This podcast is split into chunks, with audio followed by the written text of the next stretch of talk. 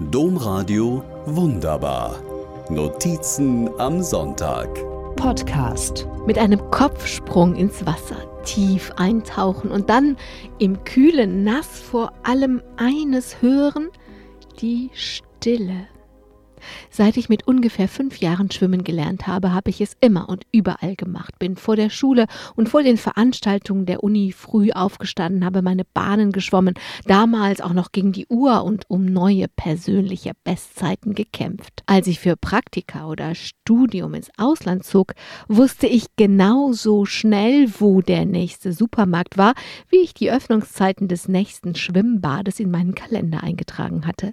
Sogar in Paris, wo Hallenbäder einfach nur schrecklich voll sind, niemand in Bahnen schwimmt und selbst die Luft so voll mit Chlor ist, dass die Augen schon vom Ein- und Ausatmen zu Tränen anfangen.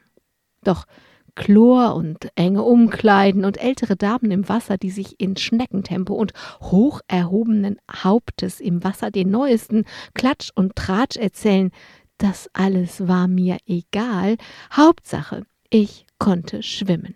Aber erst im Freibad wurde aus dem Schwimmen ein Sommergefühl. Erst wenn mir beim Auftauchen keine Chlorschwaden um die Nase wehen, sondern mir der Regen auf den Kopf fällt oder die Abendsonne sich im leerer werdenden Becken spiegelt, fühlt sich Schwimmen nach Sommer an.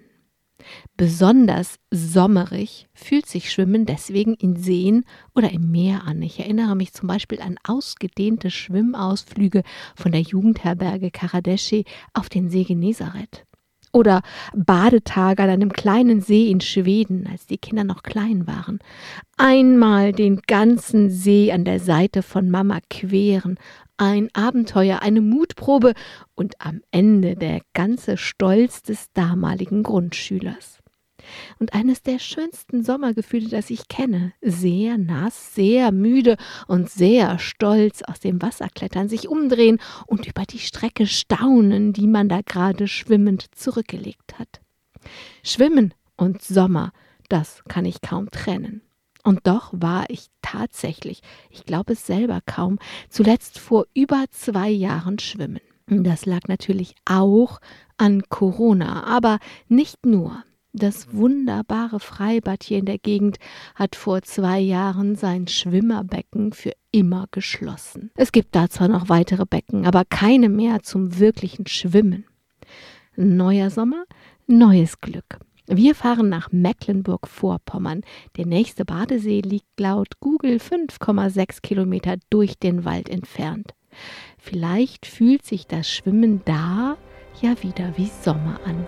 Das wäre wunderbar. Domradio wunderbar. Mehr unter domradio.de slash podcast.